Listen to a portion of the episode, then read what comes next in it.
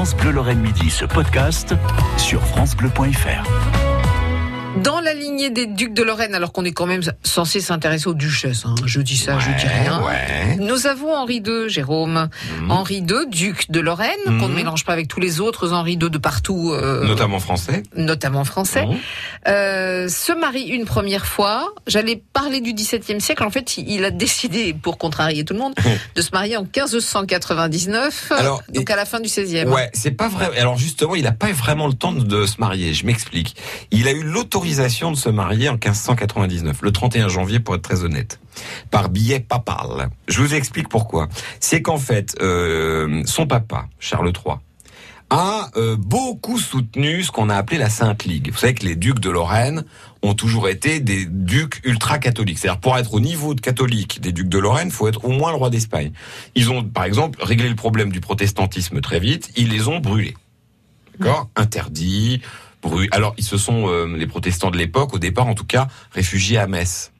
Euh, qui a été une ville très importante euh, à cette époque-là euh, euh, pour les protestants. Alors ensuite arrivent les guerres, je vous la fais très courte, hein, mais Oui, oui, oui. les guerres de religion. Henri III, roi de France, le fils de Henri II, roi de France, meurt poignardé. Il n'y a pas d'héritier mâle en ligne directe. D'accord? D'accord.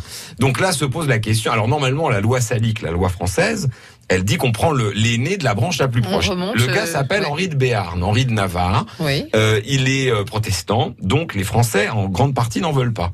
Du coup, Charles III via les, les- la famille des ducs de Guise, qui sont les, les- les chefs des De Lorraine. Ouais, notre Ouais. duc de Lorraine, il est cousin avec les ducs de Guise, qui sont les ennemis jurés de Henri de Navarre, qui disent bah on va pas prendre un roi euh, protestant, prenons un roi catholique. Alors il y a les Guises qui se proposent de devenir roi en refaisant le coup de Hugues Capet.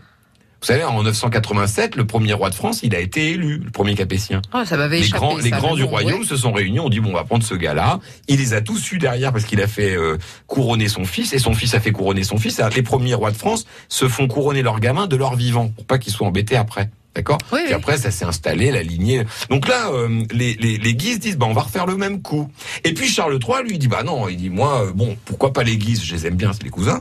Mais moi, par exemple, moi que vous voyez, je suis descendant de Charlemagne, donc je remonte encore plus loin qu'Henri de Navarre. Donc il a été très euh, contre euh, euh, Henri de Le Navarre. Sauf passage que- d'Henri de Navarre. Ouais, ouais. sauf que Paris vaut bien une messe. Henri Navarre, de Navarre devient Henri IV, le fameux Vergalan qui adore, alors qui va retarder notamment le siège de Paris parce qu'il a euh, un peu euh, fricoté avec les, les, les moniales de, de Montmartre, Bon. qui ne savaient pas lui dire non. Alors je vous dis pas, les, les Parisiens qui étaient chauffés à blanc, on dit ah bah alors, euh, vous voyez, il dit qu'il est catholique, mais il se fait une, une bonne sœur. Alors ça repart pour un tour. Enfin, tout ça pour dire que euh, Henri IV va être obligé de reconquérir littéralement son royaume. Il assiège les villes. Des fois, il fait un chèque.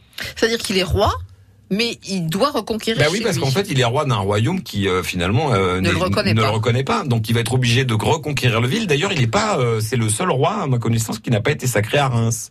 Il a été sacré à Chartres.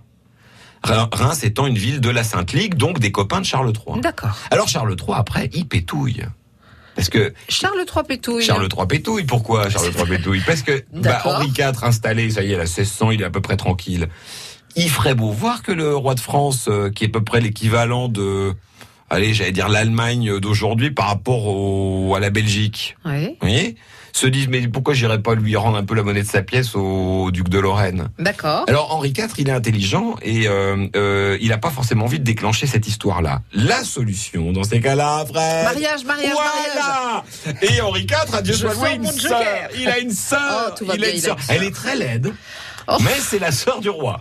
Et euh, alors, elle, elle a deux défauts. Elle est très laide et elle est protestante. Et ça, quand on s'appelle Charles III, marier son gamin de. Lorraine, ultra catholique, qui veut, qui faillote en plus avec le pape parce qu'il voudrait un cardinal de Lorraine, qu'il a toujours pas. Euh, ben, ça fait mal. Hein. Et on va voir que pourtant, ça se fera. Pourtant, ça se fait à la fin du XVIe siècle. Ouais, en À- au dernier- 1599. Au dernier mois, dans les derniers mois de voilà. on se pèle dans les couloirs de Saint-Germain-en-Laye et on apprend la nouvelle. Le pape autorise euh, le fils du duc de Lorraine catholique d'épouser une protestante. Nous avons reçu notre carton d'invitation. On se retrouve autour du mariage On fait que ça. bientôt. France Bleu Lorraine.